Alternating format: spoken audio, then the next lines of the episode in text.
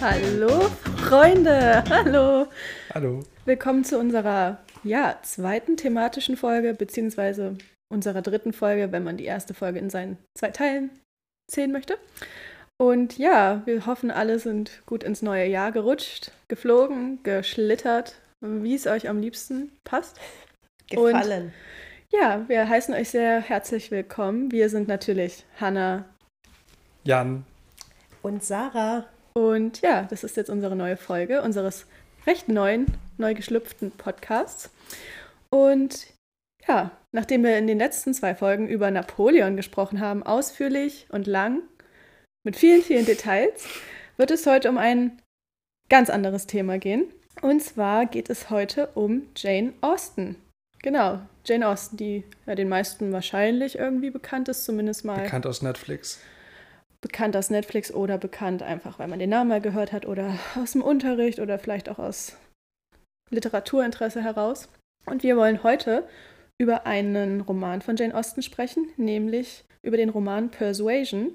Wir wollen ein bisschen über das Buch reden und dann über eine relativ neue Netflix-Verfilmung des Buches sprechen, die letztes Jahr rausgekommen ist und zu der wir einige Gedanken haben, die überwiegend negativ sind.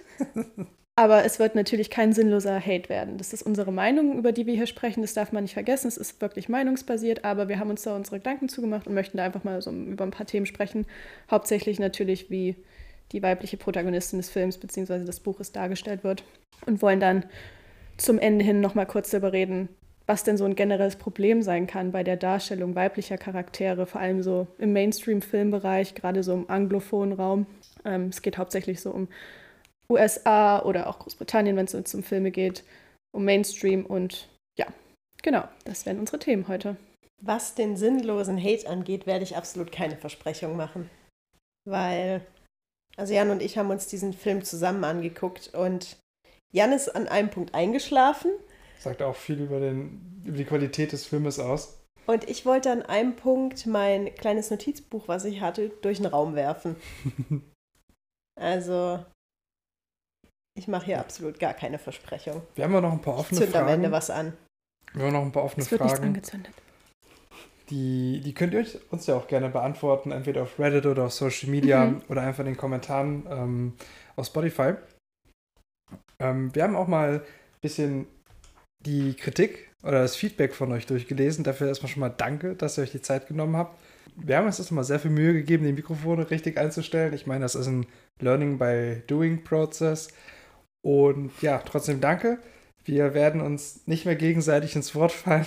Wenn We wir jetzt try. wenn wir jetzt zu laut lachen, dann drehen wir uns vom Mikro weg. Wir haben jetzt keine Getränke. Wir haben die Kugelschreiber durch Bleistifte ersetzt. Und ja, wir wünschen euch eine schöne Zeit. Ähm, es wird sehr wahrscheinlich ein Einteiler, dass wir das erstmal ein bisschen auch für uns üben, Zeit, Zeit im Blick zu behalten. Und ist ja auch wie bei einer Prüfungsvorleistung nicht anders. Ne? Wenn man eine halbe Stunde hat, hat man eine halbe Stunde. Und wir wollen in Zukunft gucken, dass wir die Folgen zwischen einer Stunde und 90 Minuten Länge beibehalten. Ich habe gerade ich hab genau, ganz genau daran gedacht, weil wir regen uns wirklich über wenig in der Uni so sehr auf, wie wenn jemand eine Prüfungsvorleistung machen soll und es gibt einen klaren Zeitrahmen und die scheißen da so dermaßen drauf. Also ich glaube, den Fall hatten wir alle schon, dass wirklich hier, es hieß eine Viertelstunde und du sitzt nach einer Stunde immer noch dran und denkst dir, warum in Gottes Namen äh, hält, also äh, warum Wo ist der rote Faden? Erstens, wo ist der rote Faden? Zweitens, warum stoppt es niemand? Und die Dozentin schaut aber selber aus dem Fenster und ist so, "Ha, Vögel. ich sollte was machen. Na, da muss ich weniger machen. Dafür sollen sie mir erstmal einen unbefristeten Vertrag geben. So sieht's aus. Nein. Also vielen Dank fürs Feedback und genau. Viel Spaß beim Hören. Denkt ans Teilen und Weitererzählen und bis gleich. Danke übrigens an alle, die sich's angehört haben und bewertet haben. Wir sind da wirklich sehr froh drum. So, dann fangen wir mal an mit, genau, dem thematischen Inhalt unserer Folge. Und zwar Jane Austen und ihrem Roman Persuasion. so die historischen Hintergründe von Jane Austen und so ein paar allgemeine Infos wären das, womit wir anfangen, einfach um so ein bisschen eine Grundlage zu schaffen. Und da hat sich Sarah am meisten darüber informiert von uns dreien. Also würde ich das Mikro an Sarah kurz abgeben, dass sie uns eine kleine Einleitung gibt. Hm, vielen Dank, Hannah. Also, bezüglich Jane Austen, ganz kurze Biografie. Also ich habe es wirklich so Sarah kurz gehalten, wie ich nur konnte. Ähm, Jane Austen wurde als siebtes von acht Kindern 1900 1775, 17, 1775. Ich würde es feiern, wenn es 1975 wäre. Das heißt, die würde wahrscheinlich noch leben, aber leider nicht. Also, Jane Austen wurde geboren als siebtes von acht Kindern 1775 in dem Ort Steventon. Das ist in Hampshire in Südengland.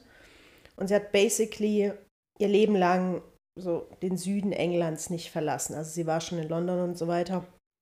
Aber der Schauplatz ihrer Romane ist auch der Schauplatz ihres Lebens. Ihr Vater war Kleriker, die Mutter stammte aus einer Gentry-Familie und Jane schrieb bereits seit frühester Jugend.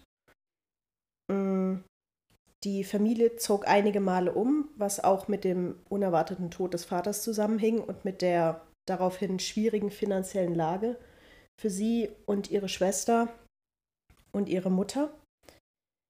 Ähm, Jane Austen blieb ihr Leben lang unverheiratet. Es gab mindestens einen Antrag, den sie zuerst annahm und dann wieder zurückzog.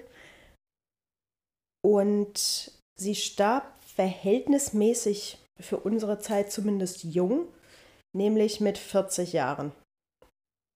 Und ihre einzige Schwester, Cassandra, war dann so ein bisschen ihre Nachlassverwalterin zunächst und hat auch viele Briefe verbrannt von ihr. Weshalb und? es einige ähm, Phasen in Jane Austens Leben gibt, über die man einfach so gut wie nichts weiß. Das ist ein bisschen wie bei Queen Victoria, wo die Töchter die Tagebücher geschwärzt haben. Und ich mich bis heute frage, was stand da drin? Genau, Jane Austen hat sechs wichtige Romane geschrieben. Es gibt auch noch Fragmente von anderen Romanen oder einfach unvollendete Werke, die, ich gehe da jetzt chronologisch nach der Veröffentlichung, sind, zu, also auf Deutsch, ähm, Vernunft und Gefühl oder Sinn und Sinnlichkeit, Stolz und Vorteil, was wahrscheinlich der bekannteste von ihr ist, Mansfield Park, Emma und dann ungefähr sechs Monate nach ihrem Tod sind erschienen Northanger Abbey und Persuasion, über den wir heute reden werden. Zum historischen Hintergrund. Persuasion ist der einzige Roman Austens, soweit ich mich erinnere, es ist übrigens eine ganze Weile her, dass ich die anderen gelesen habe, ist der einzige Roman, wo wir eine Jahreszahl kriegen, nämlich 1814. Also die Haupthandlung spielt 1814. Das ist während der Regency-Ära. Und ihr fragt mich völlig zu Recht mit euren Augen, was ist die Regency-Ära? Das heißt so, weil es um den Zeitraum von 1811 bis, ich glaube, 1820 geht, wo der zukünftige George IV. für seinen Vater, König George III., ähm, die Regentschaft übernehmen musste, weil der aufgrund einer Krankheit, die er hatte, nicht mehr in der Lage war, das Amt auszuführen. Also der hat, wie es in den Quellen steht oder in, den, in der Literatur steht, so zeitweise Anfälle von Wahnsinn gehabt. Die Regency-Ära ist auch, wenn ich mich jetzt nicht komplett vertue, die Zeit, in der die Bridgerton-Serie spielt. Also Bridgerton kennen ja vielleicht auch einige Menschen von Netflix und das ist natürlich so halb Realität, halb ein bisschen fiktionale Sachen mit eingearbeitet. Also so wie Bridgerton dargestellt wird, existierte es ja in der Geschichte nicht wirklich.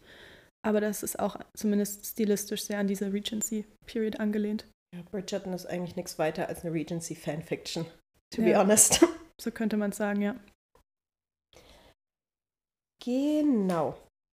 Was ist wichtig für das Jahr 1814? Wichtig ist das Ende der Napoleonischen Kriege, das erste Exil von Napoleon. Ähm, zu der Zeit fand auch schon der Kongress in Wien statt, wo Großbritannien eine enorm starke Verhandlungsbasis hatte und auch gestärkt aus diesen Verhandlungen hervorging. Also der Zeitraum, in dem dieser Roman spielt, ist dieser Sweet Spot zwischen Napoleon sitzt auf Elba, keiner weiß dass der nochmal zurückkommen wird. Und also die, die, befinden sich alle ein bisschen in so einer historisch-politischen Schwebe. So, es gibt eigentlich Frieden, aber keiner traut ihm so richtig. Das kommt am Ende des Romans auch nochmal kurz so ein bisschen durch. Äh, was auch wichtig ist für die Zeit, die Navy als Beherrscherin der Weltmeere. Dann ist das auch die Zeit, in der die Industrialisierung langsam anfing, Fahrt aufzunehmen. Also die Industrialisierung in Großbritannien fing ja schon Ende des 18. Jahrhunderts an. Es ist insofern wichtig, weil die politischen Umstände quasi dazu geführt haben, dass die Ausgangslage perfekt war, um halt das British Empire dann im 19. Jahrhundert zu acquiren, eigentlich. Also es gibt auch einen engen Zusammenhang zwischen der rasanten Industrialisierung Anfang des 19. Jahrhunderts in Großbritannien mit dem Erwerb der Kolonien oder der Ausweitung ihres Kolonialbesitzes und dem Sklavenhandel, der erst 1807 verboten wurde. Und erst 1833 wurde, der, also wurde Sklaverei im British Empire komplett untersagt. Also es war zunächst formell. Also es gab ja trotzdem. Ich habe gerade. Entschuldigung. Okay, tut mir leid, tut mir leid, tut mir leid, tut mir leid. Es gibt ja einen Unterschied zwischen Sklavenhandel und Sklaverei. So, okay. das ist nämlich genau das. 1807 ja. wurde der Sklavenhandel verboten und Sklaverei aber erst 1833. Mm, okay. Genau. Und das war's von meiner Seite mit dem historischen Hintergrund. Mehr gehe ich da jetzt nicht drauf ein. Genau, wir wollen ja, dass die Folge ein bisschen knackiger wird, zeitlich, als die zwei anderen, die ja sehr ausführlich waren, was ja aber auch angebracht und, und schön war. Genau. Also, der nächste Punkt auf unserer Agenda wäre dann. Mir ist gerade noch eine Sache eingefallen, wer sich äh, mit nochmal Sklaverei mehr auseinandersetzen will, in einem kurzen Überblickswerk. Es gibt ein, eine knackige Literatur von Zeuske, der hat dazu geschrieben. Ähm, das werden wir in die Folgenbeschreibung packen. Das, ist, das kann man wirklich in zwei, drei Tagen durchlesen. Ähm, sehr interessant und ein gutes Überblickswerk. Danke. Danke für den Disclaimer. Genau, wir möchten uns ja immer weiterbilden, das ist wichtig. Gerade bei solchen sehr, sehr, sehr schmerzhaften Themen. Mir fehlt jetzt das perfekte Adjektiv dafür bei solchen. Ja, ich glaube, Themen, die immer noch brandaktuell ist, sind, aber nicht ja. viel drüber gesprochen wird. Oder nicht genug, besser nicht gesagt. Nicht genug drüber gesprochen wird, ja. ja aber sehr, sehr wichtig sind. So, dann werden wir uns jetzt mal dem Buch Persuasion widmen. So, kurzer Kenntnisstand. Wer von uns hat das Buch tatsächlich gelesen? Wie lange ist es her? Wer hebt die Hand? Sarah? Sarah? Gib mir Sarah. Gib mir die Hand. Danke. Sarah hat das Buch gelesen, ist aber schon ein bisschen her. Also das erste Mal gelesen habe ich es vor einigen Jahren. Keine Ahnung, wann das genau war, ist auf jeden Fall schon her. Und ich habe es tatsächlich letztes Jahr im Sommer nochmal gelesen. Super. Ich also, besitze es allerdings nicht. Ich habe es mir aus der Bibliothek ausgeliehen, weil manchmal muss auch ich sparen. Jan, Jan, hebt die Hand. Ich habe das Buch auch gelesen, wenn nicht komplett, aber den Einstieg und die ersten 100 Seiten plus minus. Und wie eingangs bereits erwähnt haben, Sarah und ich ja den Film gemeinsam geschaut. Ja, what an experience that ja. was. Ja, genau. Und Sarah hat mir dann gesagt, wo es jetzt sehr abweicht und halt wo, man, wo wir dann jetzt auch gleich zum Thema kommen werden, wo wir denken, dass der Film nicht gut geliefert hat. Genau. Ähm, ich habe das Buch in den letzten zwei Tagen durchgekloppt, unter vielen Opfern, die dafür gebracht wurden. Und ich habe mir gestern Abend auch nochmal den Film angeschaut. Ich habe ihn das erste Mal 2022 gesehen, als er rauskam im Sommer. Und habe es gestern nochmal, um aufzufrischen, was alles gezeigt wurde, gemacht. Ja, also ist der Kenntnisstand bei uns allen mehr oder weniger ziemlich frisch, würde ich jetzt mal sagen. Und genau, wir würden uns erstmal kurz zum Buch austauschen, so ein bisschen abklären, was denn da so hauptsächlich passiert, die Protagonistin ganz, ganz kurz beschreiben, damit so ein bisschen ein Bild davon entsteht, worüber wir eigentlich reden oder warum uns das wichtig ist. Genau, wichtig ist an der Stelle auch, warum wir das machen. Ähm, wir machen es wirklich ganz knackig, ganz grob. Wie werden die in der Literatur dargestellt und wie dann in den Film umgesetzt? Klar, wir wissen, ähm, die Filme heute, ne, das sind ja auch Adaptionen aus unserer Zeit und die Filmemacher haben ja auch eine künstlerische schaffende Freiheit, das ist ganz klar. Wir werden auch nicht, es ist ja auch egal, ob von welchen, ob die Figuren äh, von POCs gespielt werden oder nicht, weil ähm, das sind Schauspieler, das ist deren Job, eine Rolle zu spielen, das ist deren ethnischer oder persönlicher Hintergrund ist in der Form egal. So, da, da gehen wir später ausführlicher ein. Was uns wirklich bei den ähm, modernen Adaptionen steht, ist, Sarah hebt schon die Hand, möchtest du es genau sagen? Ich wollte nochmal bekräftigen, was du gerade gesagt hast. Also wenn irgendjemand von den sechs Leuten, die uns hören, Hallo Mama. ähm, der Meinung ist, dass wir uns jetzt anfangen aufzuregen bei dieser Verfilmung, sofern die Leute die auch gesehen haben, ähm, dass da jetzt ein paar POCs dabei sind. Nö. Es People juckt, of es Color. juckt keinen in diesem Raum. Es Genau. juckt weder mich, es juckt ja nicht und es juckt schon gar nicht Hannah. Also, we don't care. Nicht Und im das Negat- ist nicht ja. unser Problem mit diesem Film. Genau, also wir sind jetzt nicht auf dieser, ähm, in diesem Mindset drin, ah, uns ist das vollkommen egal, wer wen spielt, wir, äh, wir sehen keine Farbe. So, da, so ist das nicht gemeint, es ist im positiven Sinn gemeint. Also ob da jetzt irgendwelche, in Anführungszeichen, historischen Figuren, die höchstwahrscheinlich weiß gewesen wären in der damaligen Zeit, ob die heute von zum Beispiel schwarzen Personen gespielt werden in dem Film oder von ähm, Leuten mit einem asiatisch-ethnischen Hintergrund, das ist uns wirklich egal und das ist überhaupt kein Kritikpunkt, denn Repräsentation ist auf jeden Fall wichtig, gerade im Film und im Fernsehen, dass verschiedene Leute verschiedenster kulturellen Gruppen oder einfach ethnischer Hintergründe zu sehen sind. Das ist wichtig und das ist gar kein Kritikpunkt von uns. Also das hat nichts mit der Adaption zu tun, warum wir sie kritisieren. Genau. Und es ist ja auch, steht ja auch explizit nicht so drin, dass die Menschen das eben nicht gewesen sind. So, klar, man kann von der Zeit und dem sozialen Stand und dem Kontext, könnte man drauf schließen, aber es ist auch nicht explizit genannt. Und vielleicht hat sie sich ja auch genauso die Person vorgestellt. Das wissen wir nicht, selbst wenn. Das ist nicht der Punkt, um den es heute gehen wird. Genau, das war uns einfach nur nochmal wichtig zu erwähnen. Es ist wirklich sehr viel einfach erzählerisch, was so vom, vom, von der Art und Weise, wie Sachen erzählt werden, ähm, was wir dann kritisieren werden. Es ist ein fiktives Werk. Genau. Insofern. So, genau. So, dann kurz zum Buch. Was passiert im Buch? Ich würde einfach mal kurz anfangen, wenn euch das passt. Genau. In dem Buch geht es ähm, um, hauptsächlich um die Protagonistin Anne Elliot. Und Anne Elliot hat ähm, zwei Schwestern und hat einen Vater. Ich habe mich versucht, ein bisschen in die britischen Adelstitel beziehungsweise in die, wie man es in Großbritannien nennt, Peerage und in die Nobility einzulesen und zu gucken, wo genau befindet sich die Familie von Anne Elliot, also die Elliots.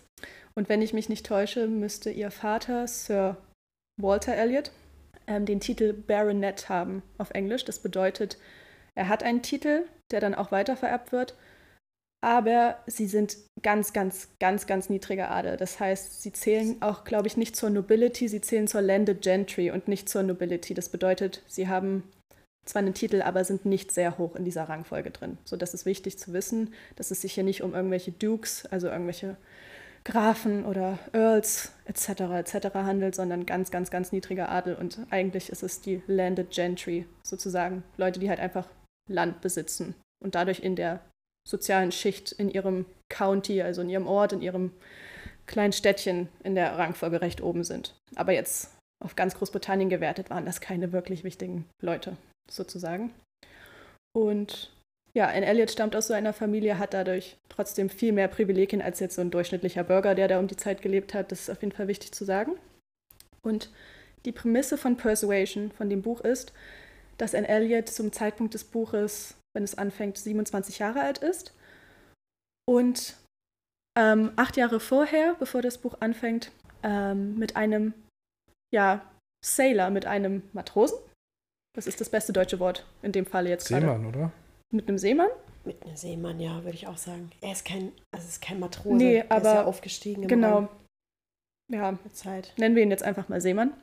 Mit einem Seemann verlobt war, der heißt Frederick Wentworth. Navy? Oder in der Navy, genau. Er ist in der Navy. Begriff? Also in der Marine halt. Navy. Man. Genau. Also wir können ihn auch Navyman nennen, wir können ihn einfach Sailor nennen, wir können ihn Süßmaus nennen, was auch immer wir wollen. Captain Wentworth. Und die beiden waren verlobt und die Oh, waren Captain, my Captain. Captain zur See. Das ist übrigens wirklich my Captain. Ich schwöre, Frederick Wentworth, girly till I die. Und Captain Wentworth und Anne Elliot waren sehr dolle verliebt. Aber, wie man sich vielleicht vorstellen kann, fand ihre Familie das nicht gut, denn Captain Wentworth ist nicht mal niederer Adel, er ist zu dem Zeitpunkt auch wahrscheinlich noch nicht mal gehobenere Mittelklasse, denn als anfangender Seefahrer, Seemann, Sailor hatte er halt kein Geld, er hatte keinen Rang.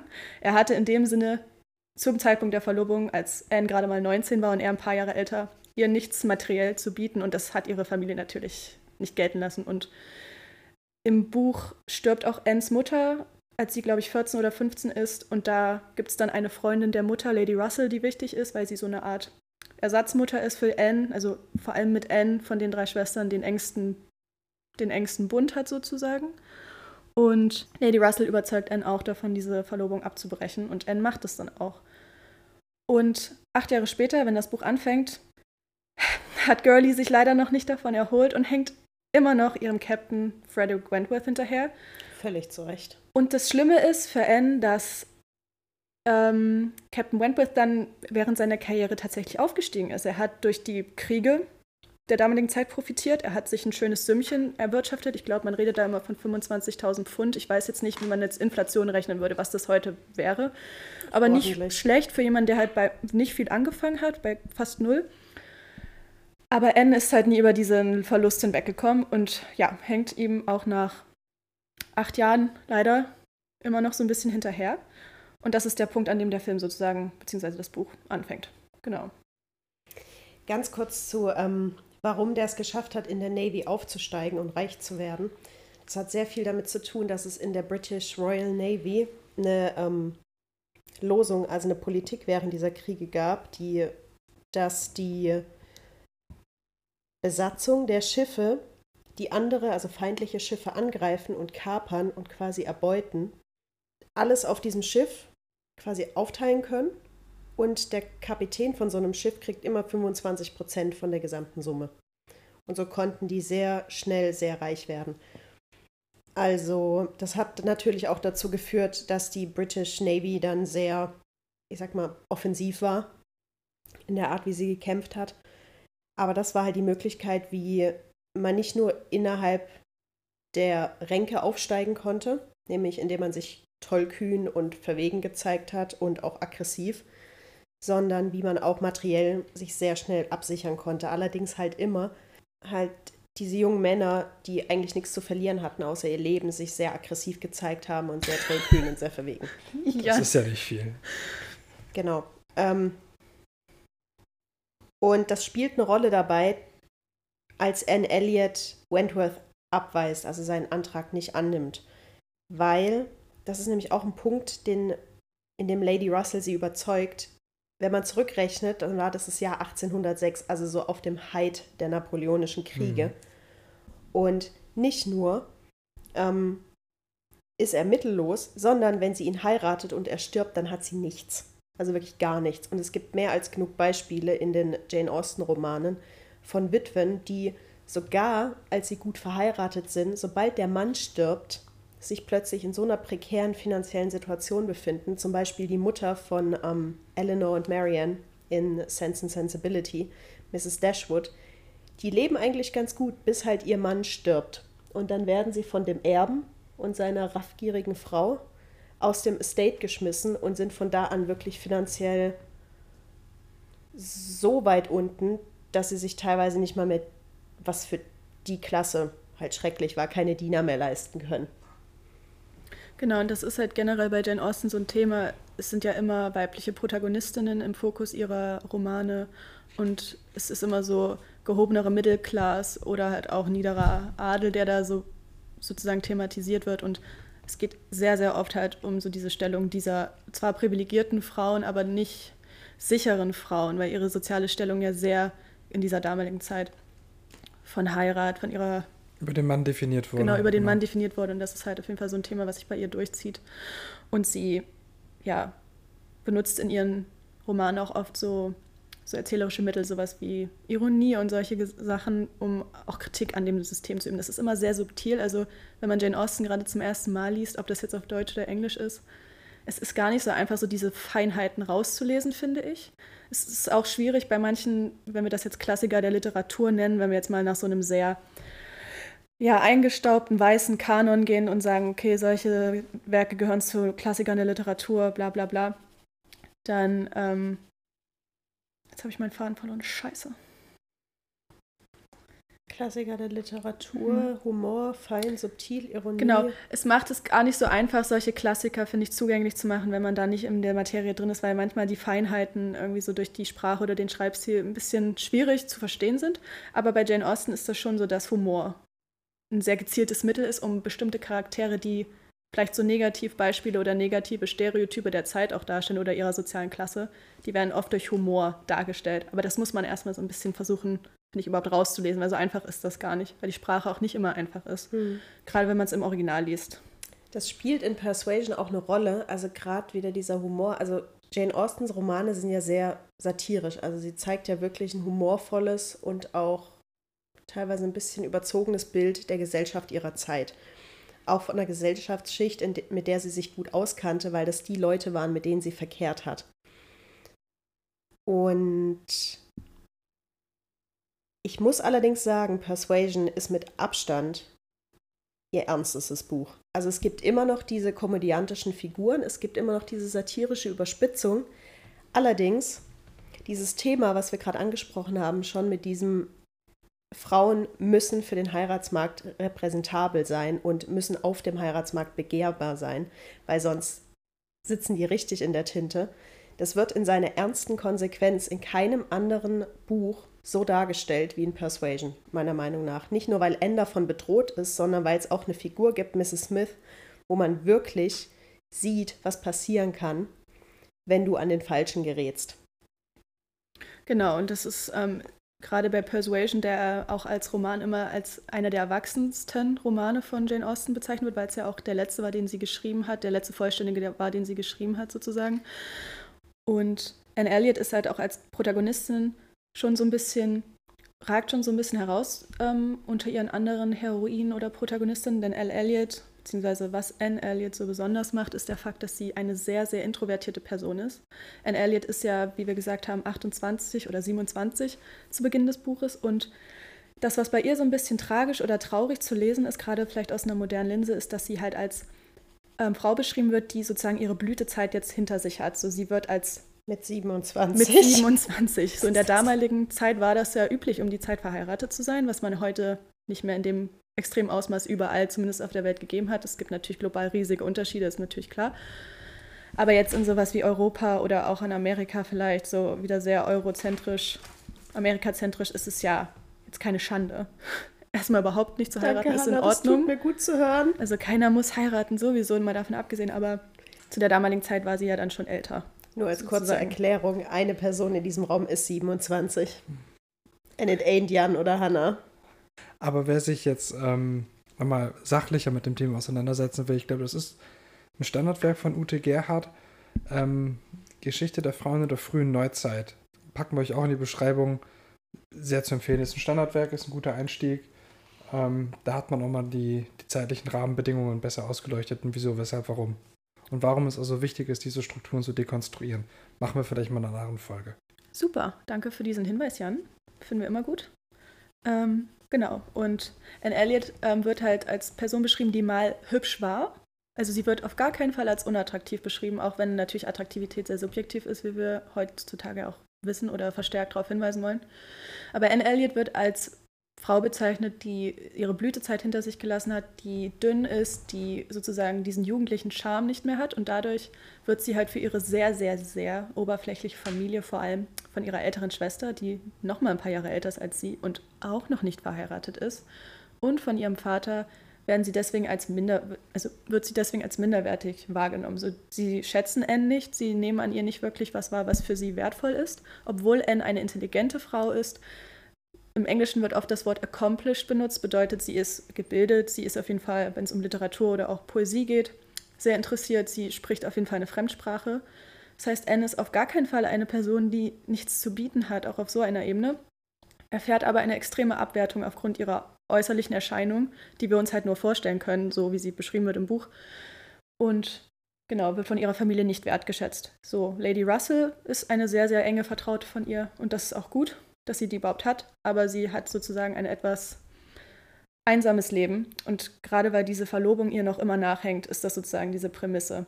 Und Anne Elliot ist kein Charakter, der Konfrontation eingeht. Sie ist sehr, sehr in sich gekehrt und denkt sehr viel nach, also sie denkt sehr viel nach, ja.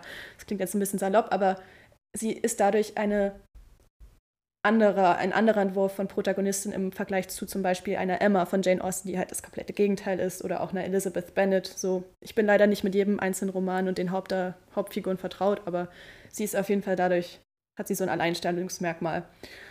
Und das macht halt auch Persuasion unter den anderen Romanen zu was Besonderem und zu einem Buch, das auch sehr melancholisch an gewissen Stellen ist, aber auch sehr zart und ich finde einen auch auf eine Art und Weise berührt, wie es vielleicht andere Bücher nicht schaffen, weil da einfach eine andere Seite gezupft wird, so nach dem Motto. Das ist halt einfach eine sehr, ja, ein sehr ruhiges Buch auf eine Art und Weise und auch eine sehr ruhige Hauptperson, die dadurch aber nicht schwach ist oder dadurch irgendwie, keine Ahnung, nicht stark ist auf eine Art und Weise. Es ist halt einfach nur so, dass zumindest am Anfang des Romans Anne Elliot noch sehr davon verfolgt ist, dass sie sich hat überzeugen lassen, ihren Verlobten sozusagen abzuweisen oder ihre wahre Liebe abzuweisen, obwohl sie ihn wahrscheinlich ohne diese negative Meinung ihrer Familie geheiratet hätte. Und das Wort Persuasion bedeutet auch überzeugen. Und das kommt auch im Buch, wie ich mir irgendwann mal angefangen habe zu markieren, extrem oft vor. Mhm. Also das Wort selbst taucht ja. extrem oft auch auf. Und genau, das ist so die Situation, die wir im Buch haben. Und dann haben wir halt sozusagen Dinge, die passieren, während ähm, dann 27 ist und dann taucht halt Captain Wentworth, der ja mittlerweile ähm, eine ordentliche Summe als, genau, Sailor, als Navyman verdient hat, taucht dann wieder in ihrem Leben auf. Und das Spannende an der Geschichte ist, dass sowohl er auf eine Art und Weise, aber sie besonders sehr überwältigt sind von dieser Situation und die Schwere dieser Emotionen, die sie noch immer fühlt und diese, dieses Leiden, was sie hat oder was sie durchlebt, ist halt so stark, dass sie es nicht schafft, mit ihm zu sprechen. Und sofort eigentlich nervös wird, wenn sie ihn überhaupt sieht und sich dann erstmal immer recollecten muss, wie sie das sagt. Also es ist so eine Schwere, die man halt spürt durch dieses Wiedersehen der beiden und das Nicht-Wissen, wie man miteinander agiert. Insbesondere, weil Captain Wentworth sie zwar höflich behandelt, aber sehr kalt behandelt. Und das ist das, was sie mit als am schlimmsten bezeichnet, vor allem am Anfang des Romans, während das gerade noch so sich entwickeln ist, dass er halt in ihrem Familienkreis immer mehr da ist. Das hat halt einfach mit dem Events der Novel, des Romans zu tun, dass die beiden nicht immer wieder in Kontakt miteinander sind. Und das ist jetzt auch nicht das Wichtigste, hier jetzt jedes Detail dieses Romans zu erklären. Es geht uns ja hauptsächlich jetzt einfach um die wichtigsten Punkte und Anne Elliot. Und das zeigt halt einfach, dass man Schmerz und Leiden und vor allem Bereuen, das Bereuen auf eine sehr, sehr leise, aber trotzdem starke Weise darstellen kann, in dem nicht viel gesagt wird, in dem Stille und das nicht in der Lage sein, miteinander zu reden, das halt so deutlich macht. Und das ist das, was den Roman sehr besonders macht. So, Sarah? Sarah meldet sich. Das will ich, das will ich nochmal ähm, extra betonen, weil vor allem, wenn wir gleich über den Film reden, Anne Elliot macht zu keinem Zeitpunkt in diesem ganzen Buch irgendjemandem gegenüber deutlich, was sie für Wentworth fühlt, vor allem nicht ab dem Moment, wo er wieder da ist. Das ist der Grund, warum es so lange dauert, vor allem am Ende, dass die beiden zueinander finden, weil die so gut ihre Emotionen ihm gegenüber dann doch verstecken kann oder so für sich behalten kann, dass er, als sie da ganz am Ende dann im Bath sind, Spoiler, die beiden finden natürlich zueinander wie in allen Jane Austen. Ich wollte Novels. das Buch noch zu Ende lesen. Du hast den Film geguckt, also ja, nerv nicht. ähm, er zehn Tage in Bath noch zögert, bevor er quasi seine Gefühle gesteht, weil er sich nicht sicher ist und er nicht seinen eigenen Heartbreak zum zweiten Mal durchgehen will. Ich finde auch, das ist mit Abstand, und ich habe alle Austen-Romane gelesen, auch wenn es bei manchen sehr lang her ist und ich mich bei manchen auch an nichts mehr erinnere. Ich erinnere mich zum Beispiel nicht mehr an den Inhalt von Mansfield Park, also nicht im geringsten. und ich erinnere mich kaum noch an das, was in Emma in dem Buch passiert. Also auch mal eine Aufforderung für mich, den Scheiß einfach mal wieder zu lesen. Aber ich finde, Persuasion ist mit Abstand das romantischste Buch. Und zwar meine ich das nicht in einem cheesy oder cringe Way, sondern wirklich ans Herz gehend, mich zu Tränen rührend romantisch. Allein wie beschrieben wird, zum Beispiel gibt es eine Szene, wo er ihr in die Kutsche hilft, gegen, also sie rechnet nicht damit und plötzlich ist er da und hebt sie in die Kutsche. Und nur um mal klarzumachen, was das zu der Zeit bedeutet hat, so wir reden hier über eine Zeit, wo sich Männer und Frauen in Situation, in den meisten sozialen Situationen nur begegnet sind. ähm, wo beide Handschuhe getragen haben. Also direkter Körperkontakt war extrem selten in der Zeit und eigentlich nur für deinen zukünftigen oder deine zukünftige bestimmt. Zum Beispiel in der Verfilmung von Stolz und Vorurteil von 2005 ist es auch ein Plotpoint, dass Darcy Elizabeth in die Kutsche hilft und ihre Hände sich berühren und man danach sehen kann, wie sehr ihn das, also was das mit ihm macht, dass er sie berührt hat. Und solche Momente kommen in Persuasion halt die ganze Zeit vor und als Leser sitzt du da und denkst dir die ganze Zeit jetzt, erklärt euch doch endlich so, wie könnt ihr das nicht sehen? Wie kann sie nicht sehen, dass er sie eigentlich immer noch will, aber immer noch verletzt ist? Und wie kann er nicht sehen, dass die sich nach ihm verzehrt? Und dann am Ende, als sie zueinander finden, kommt es dann auch zu diesem berühmten Brief, der, oh Gott, ich, ich könnte eine ganze Folge nur über diesen Brief machen, der ist so wunderschön. Genau.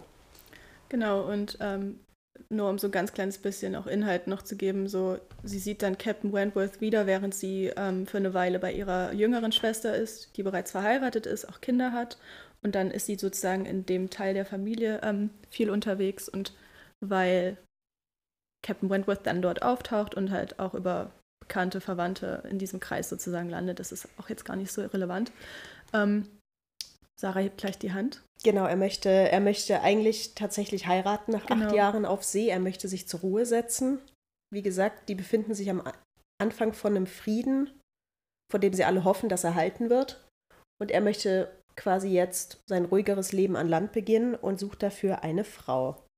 Genau, und ähm, die Schwester von Anne, die jünger ist und schon verheiratet ist, die heißt Mary und von ihrem Ehemann Charles ähm, sind sozusagen die Schwestern, die jüngeren Schwestern, ähm, sozusagen zwei Optionen, die so ein bisschen für Captain Wentworth in Frage kommen, um sich möglicherweise mit einer der beiden zu verloben.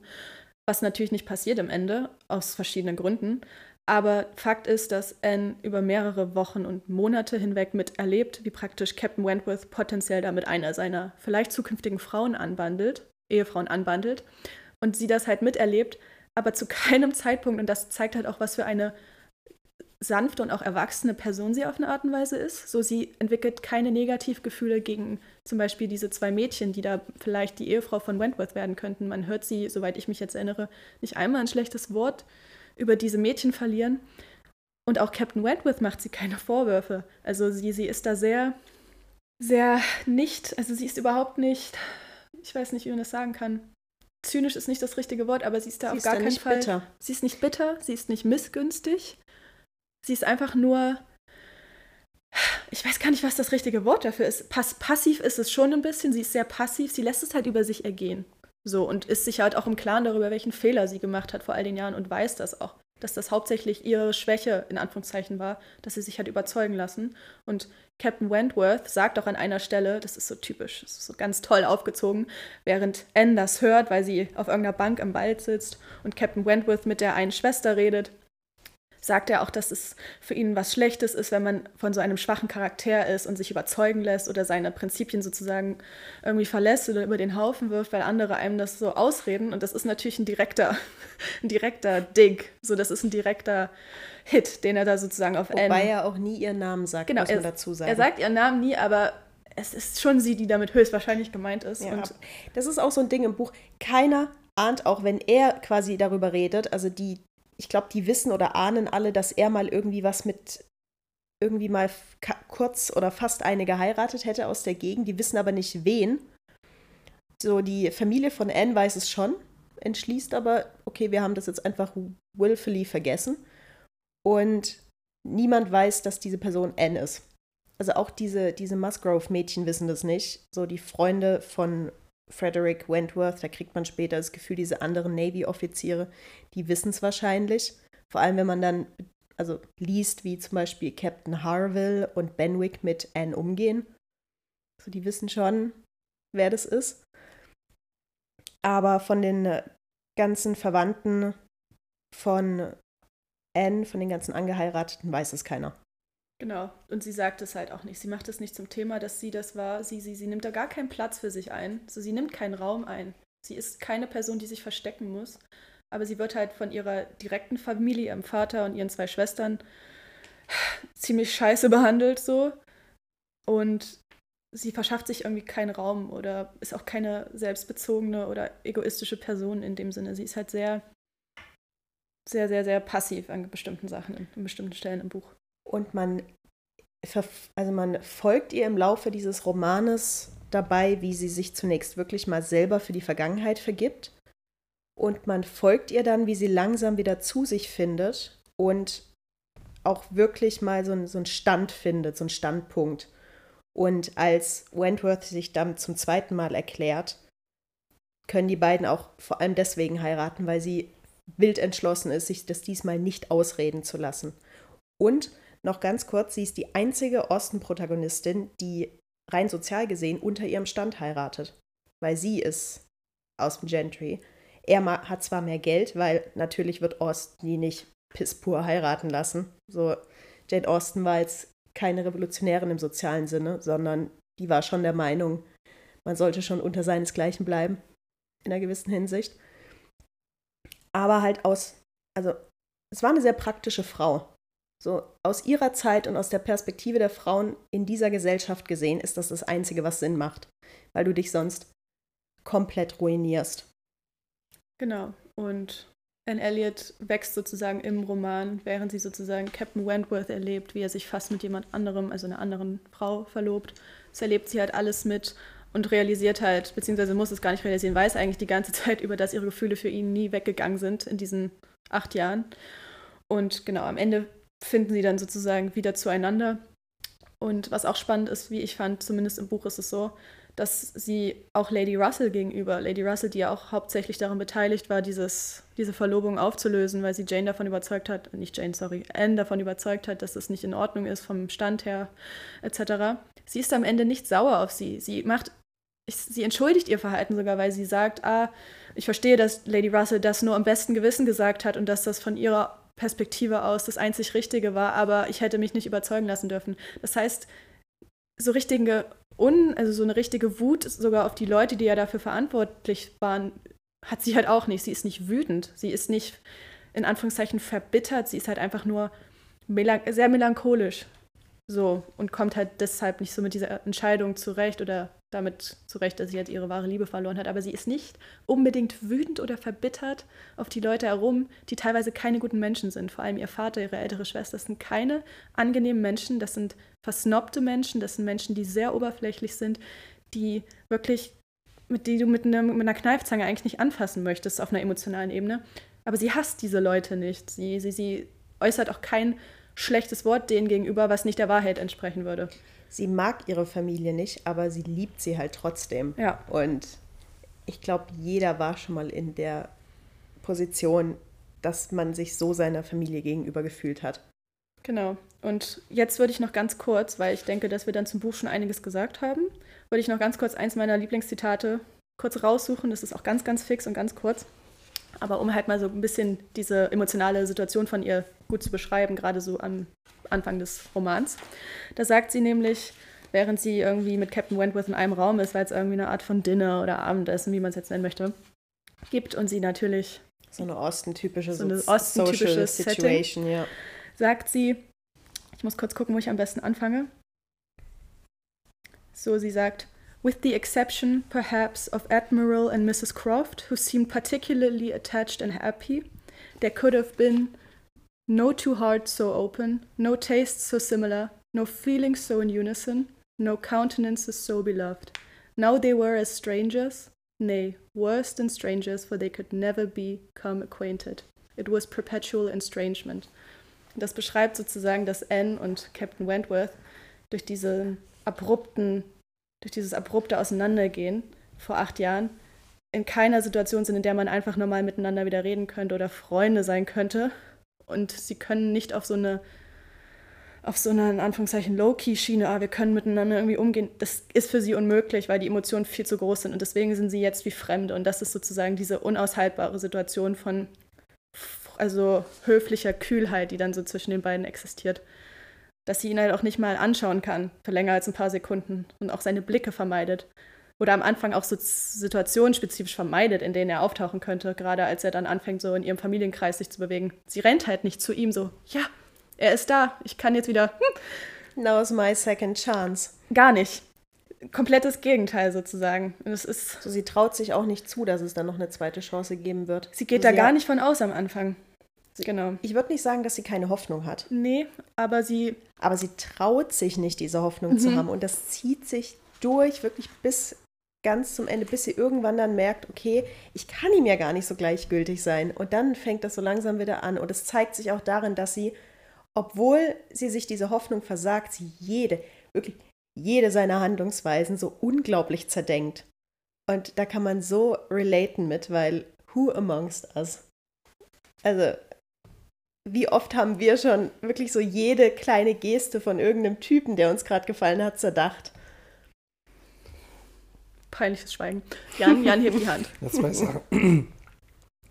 zwei Sachen dazu. Das ist ja auch ähm, so aus der Teenie-Zeit. Man hat äh, irgendjemand die Tür aufgehalten, irgendeine Mädel, und die hat dann Danke gesagt. Und während sie durch diese offen gehaltene Tür geht, stellt man sich die ganze Zukunft mit der Person vor. Ja, und wir auf der anderen Seite sind durch diese Tür gegangen und den ganzen, äh, den ganzen Flur runter zum Klassenzimmer hast du dir die Zukunft mit dem Typen ausgedacht. So, äh, oh, is he the one now? Aber schön, dass es auf beiden Seiten mal war. Also, ich Ja, will das I have nicht his erlebt, babies?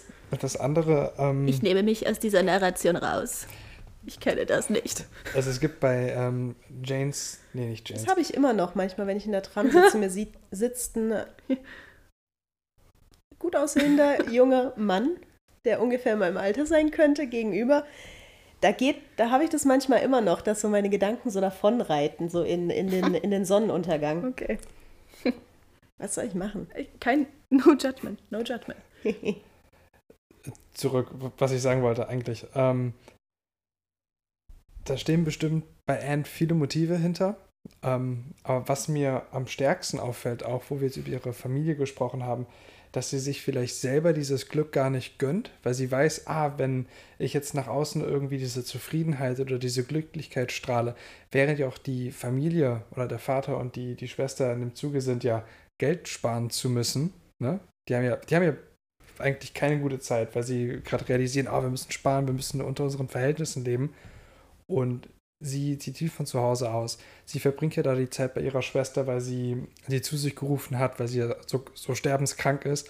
Und dass sie dann weiß, ah, meine Schwester ist sterbenskrank, in Anführungszeichen mal wieder.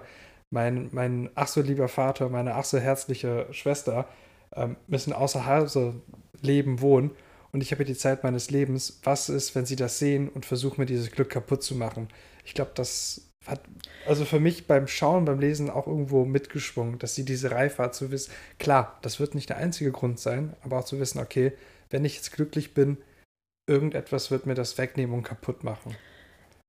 Ich verstehe, was du meinst. Ich weiß auf jeden Fall, ähm, also dein Punkt, ich weiß, was du sagen möchtest. Das Ding ist halt, die jüngste Schwester von Anne wusste gar nichts von diesem Engagement, weil die zu der Zeit in der Schule war. Das heißt, Mary, mit der sie viel Zeit verbringt am Anfang, wusste zum Beispiel gar nicht, dass Anne überhaupt mit Captain Wentworth mal fast sozusagen, also dass die fast geheiratet hätten. Und der Vater und die ältere Schwester, Ah, die ältere, okay. ich glaube, die hätte, die wussten ja zu einem, die muss, müssen ja ab einem bestimmten Zeitpunkt auch mitbekommen haben, dass Captain Wentworth in den Kreisen dort verkehrt.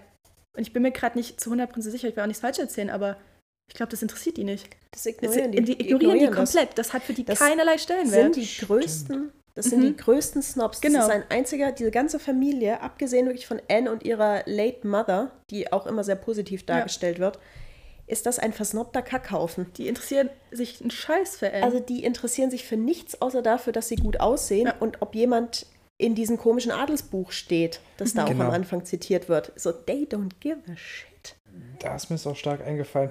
Es ist wirklich so egal, dass beim Vater, er schaut mehr darauf, dass vielleicht seine Lieblingstochter irgendwo in ein gutes Haus kommt, was vielleicht auch sein Prestige noch irgendwie anhöht, erhöht, also dass sie ähm, höher heiratet, in einen höheren Stand rein. Sie, das ist wahrscheinlich so sein Goal, dass er da ein bisschen mitzieht, weil bei diesem tollen Buch, was ja so gelobt wird am Anfang, ähm, da steht ja einfach nur Anne, wie heißt sie mit Nachnamen? Elliot. Anne Elliot, Elliot. geboren am Punkt. Mhm. Genau. Und das war's. Vielleicht hört Mhm. für den, für die ihre Geschichte einfach auf. Oder es stimmt, wirklich einfach egal. Stimmt. die Aber erwarten guck, viele halt, Seiten sind Mhm. möglich, das ist toll. ich glaube, die erwarten halt von Anne nichts. Die machen sich Ja. keine Gedanken darüber, ob Anne mal nochmal heiraten wird, irgendwann wirklich. Die, die, die sind so ein bisschen Nicht, als ob sie nicht existieren würde, aber es ist schwer zu beschreiben. Sie ist halt einfach, da. Sie ist halt da, aber ja. Man muss aber keine Rücksicht auf sie nehmen. Man muss nicht an sie denken, wenn man irgendwelche Entscheidungen trifft. Man mhm. hört sich ihre Meinung an, hört aber am Ende nicht drauf.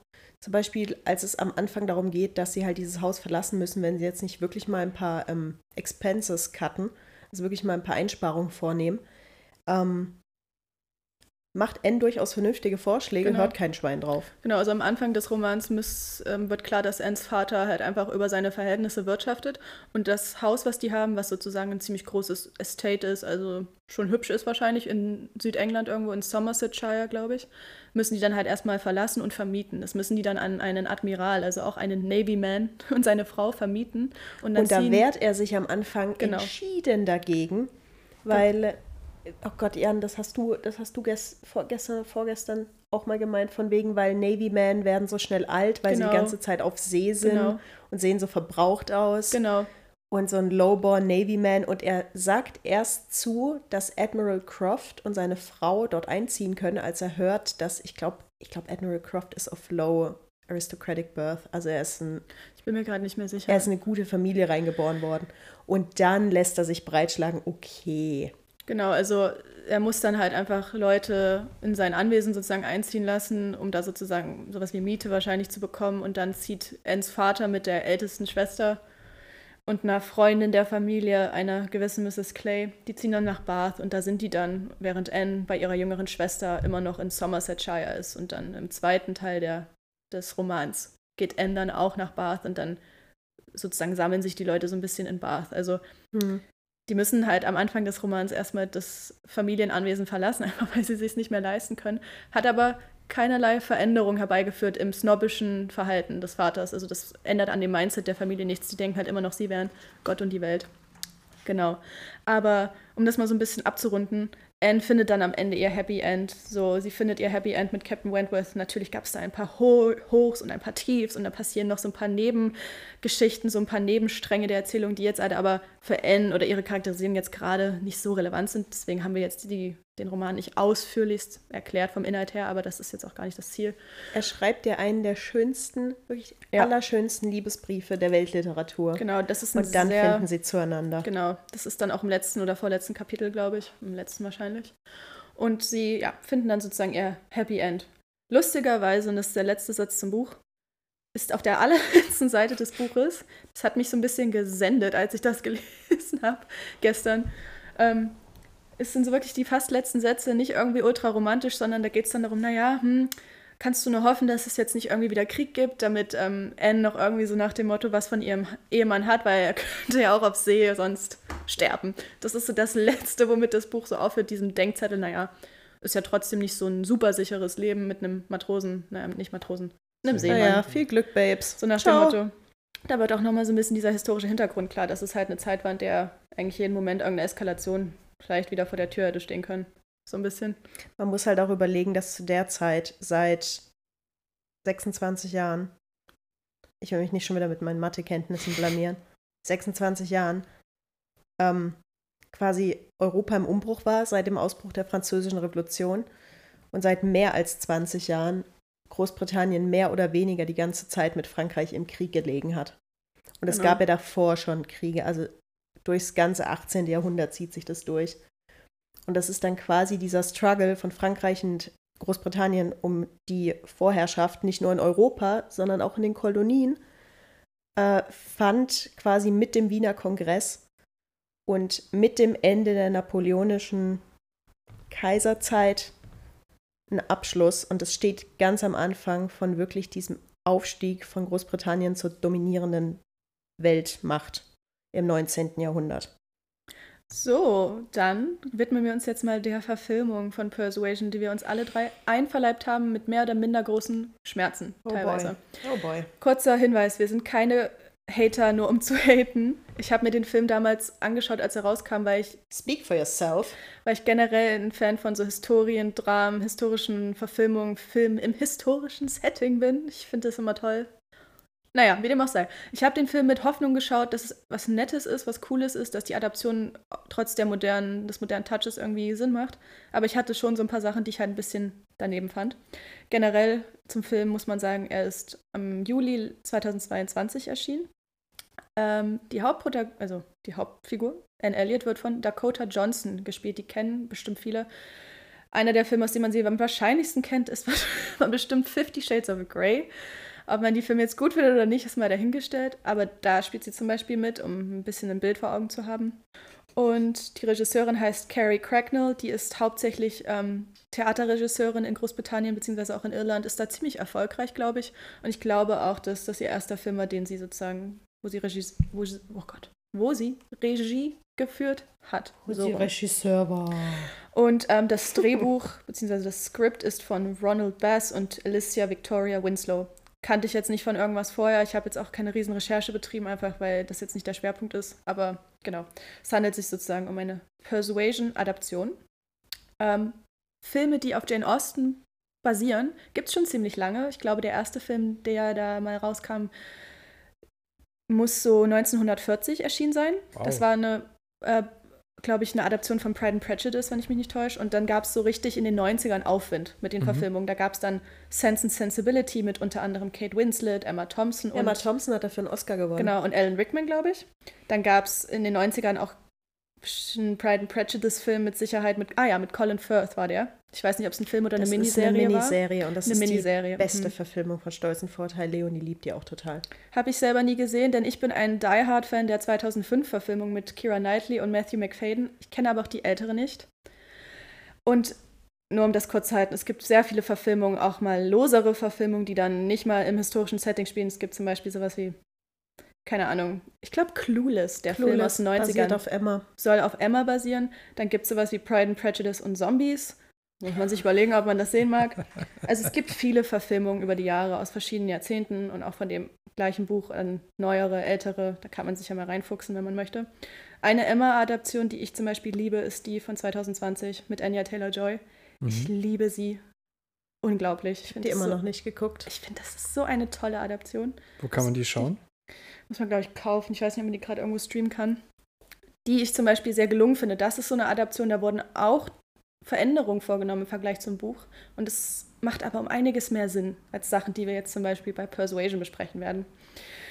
Denn der Persuasion-Film ist, wie man unweigerlich sehen kann, halt auf unsere Zeit angepasst, sowohl sprachlich als auch auf die Art und Weise, wie Anne Elliot dargestellt wird. Und das ist ja grundsätzlich nichts Schlechtes. Das ist ja nicht automatisch schlecht, nur weil es eine moderne Adaption ist. Deswegen heißt es ja auch Adaption. Und es ist ja klar, dass Stoff, der historisch ist, angepasst wird, vor allem für die Zeit, in der man den Film dann zeigt oder dreht. Und das ist generell nichts Schlechtes, aber unsere Grundhaltung für den Film ist halt, dass es hier so ein bisschen nach hinten losgeht, denn durch das Adaptieren für ein modernes Publikum geht meiner Meinung nach, und das ist nur meine Meinung, ich sag's nochmal, geht für mich zumindest die Essenz von Anne Elliot komplett verloren. Denn die Art und Weise, wie Anne Elliot in diesem Film dargestellt wird, ist, dass sie ganz oft die vierte Wand durchbricht. Das bedeutet, sie spricht direkt mit dem Publikum. Es wird ganz viel Humor verwendet.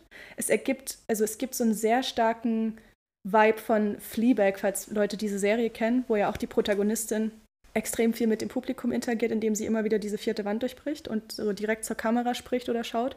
Das hat mich sehr stark an Fleabag erinnert. Das ist auch so ein Trend, der so ein bisschen, ich glaube, vorherrschend in Film und Fernsehen geworden ist, weil das halt eine Art und Weise ist, ähm, wie man so seine eigenen emotionalen Struggles darstellen kann und da so sehr humoristisch und so, indem man sich selbst so ein bisschen runtermacht, wird dann oft mit diesen Emotionen umgegangen und das passiert halt bei Anne Elliot in dieser Verfilmung auch. Und es nimmt halt in vielen Momenten diese emotionale Tiefe und diesen Impact weg, indem dann halt mit Humor darüber gespielt wird, finde ich. Und das ist so ein Grundproblem, was ich damit habe.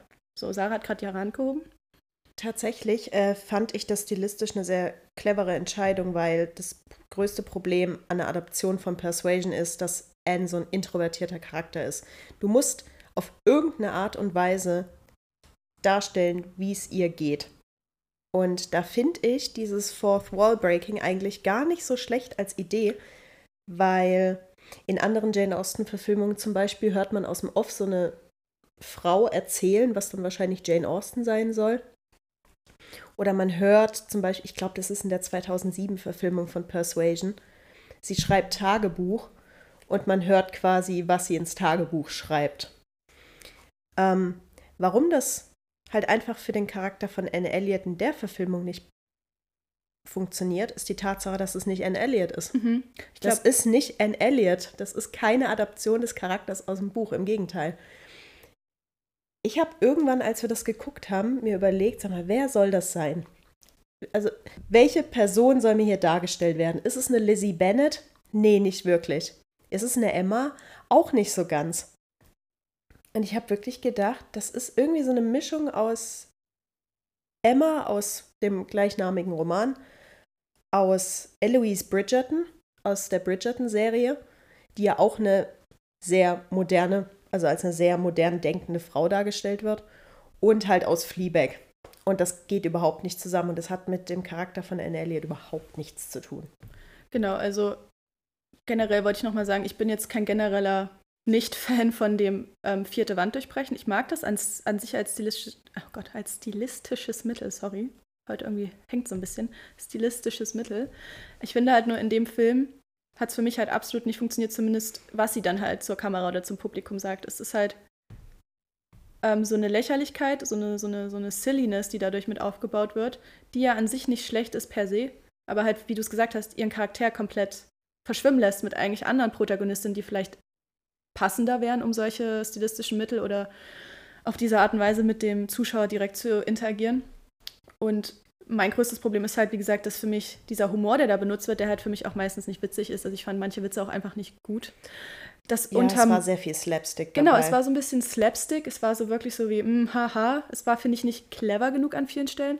Und es hat für mich halt einfach diesen emotional, diese emotionale Wucht weggenommen, weil sozusagen, ich glaube, das hatte ich auch in irgendeinem Artikel zu dem Film oder in einem Video-Essay mal gesehen. Man hat nicht diesen Moment, dass man sich wirklich in diesen Schmerz reinfühlen kann von ihr, weil sie dir diese Chance wegnimmt, indem sie sich halt darüber auf eine Art und Weise lustig macht und das so ein bisschen selbst ins Lächerliche zieht. Und das ist das Problem, weil Anne Elliot macht das ja nicht. Nichts an ihrer Figur macht irgendwas, macht sich über irgendwas lustig oder benutzt Humor, um über ihre Situation für sich selbst hinwegzutäuschen oder hinwegzukommen. Und das war mein Punkt, dass ihre Essenz nicht funktioniert mit der Art und Weise, wie sie im Film dargestellt wird. Jetzt kann man natürlich sagen, naja, man muss ja nicht so steif an so eine Adaption rangehen. Lass doch den modernen Filmemachern irgendwie Freiraum. Ich finde halt, dann soll man eine andere Figur adaptieren. Da muss es halt nicht Anne Elliot sein, die adaptiert wird in dieser Art und Weise, denn es gibt Figuren, die um einiges konfrontationsfreudiger und humoristischer sind. Zum Beispiel eine, ich weiß jetzt nicht, Emma wahrscheinlich, könnte ich mir da gut vorstellen, wo das vielleicht Sinn ergibt. Aber dieser Film hat dadurch, auch durch eine sehr moderne Sprache und so Referenzen an unsere Zeit, so einen Mischmasch aus, keine Ahnung, so 21. Jahrhundert, Millennials, Generation Z gemacht und halt aber auch irgendwie zwischen einer historischen Figur. Und da waren halt dadurch so Anachronismen ganz oft drin.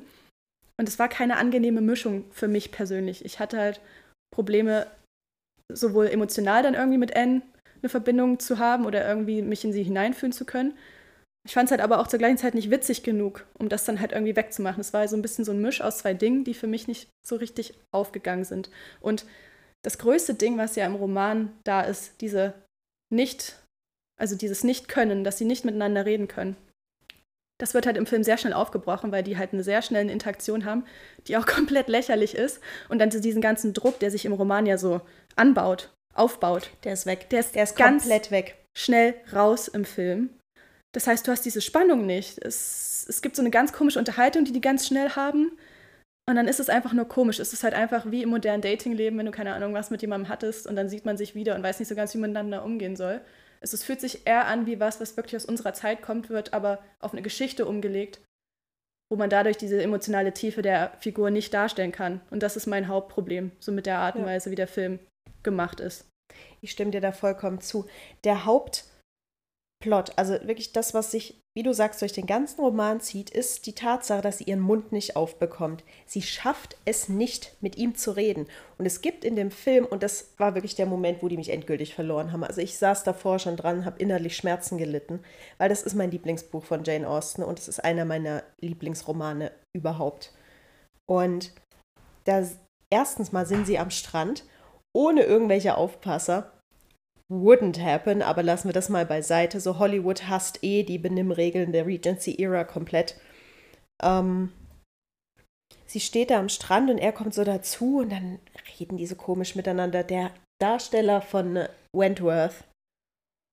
Völlige Fehlbesetzung. Der sah Mein die ganze Zeit sehr dumm aus. Gott, der sah die ganze Zeit dumm aus. Das finde ich Wirklich. ein bisschen unfair. Ich fand, ich fand tatsächlich, auch wenn man ihn vielleicht persönlich jetzt nicht attraktiv oder super passend für die Rolle findet, ich habe bei ihm mehr so das Gefühl gehabt, dass da so dieses Leiden mehr da war, als Nö. jetzt bei Dakota Johnson als Anne Elliot. Ich fand ihn da noch irgendwo zumindest passender von der Performance her irgendwo.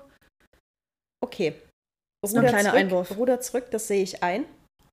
Ähm, er hat es trotzdem nicht gut dargestellt. Nee. So, er stand da die ganze Zeit mit so halb offenem Mund so. Also wenn das Longing und Verlangen und Begehren sein soll, oh boy. Und sie stehen da am Strand und sie reden miteinander und er starrt sie die ganze Zeit einfach nur von der Seite an, was wahrscheinlich zeigen soll, dass, dass, dass er sie immer noch liebt und sich nach ihr sehnt und, und ich kauf's zu keinem Zeitpunkt. Und dann sagt er zu ihr den Satz, well, you never had a problem oder irgendwie so in der Art, you never had a problem um, telling your opinion. Und, Und, das ich sitze dran ist Quatsch. und denke mir so, das ist halt genau das boy, Gegenteil. my boy, my, my, my brother. Das ist ihr, das ist der Plot des Buches, das ist die ganze Zeit ihr Scheißproblem. Und auch deins, by the way. So, hä? Deswegen, Genau.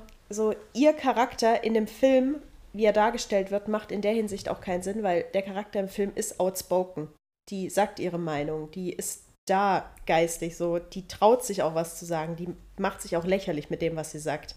Was auch so ein Augenverdrehmoment war, diese Stelle, wo sie da diesen reichen Verwandten gegenüber sitzen und anfängt von dem Oktopus zu reden, der ja auf dem Mhm. Das ist Gesicht so ein sitzt. Quatsch. Ja, dachte, Genau. Die Sache ist. was? Genau, die Sache ist halt, Anne ist im Film einfach so, wie wir uns auf einer modernen Art und Weise so ein bisschen so eine starke, clevere, vielleicht nicht die auffälligste im Raum, nicht die beliebteste in der Familie, aber sie ist irgendwo sehr clever und sie ist da und sie ist nicht unsicher.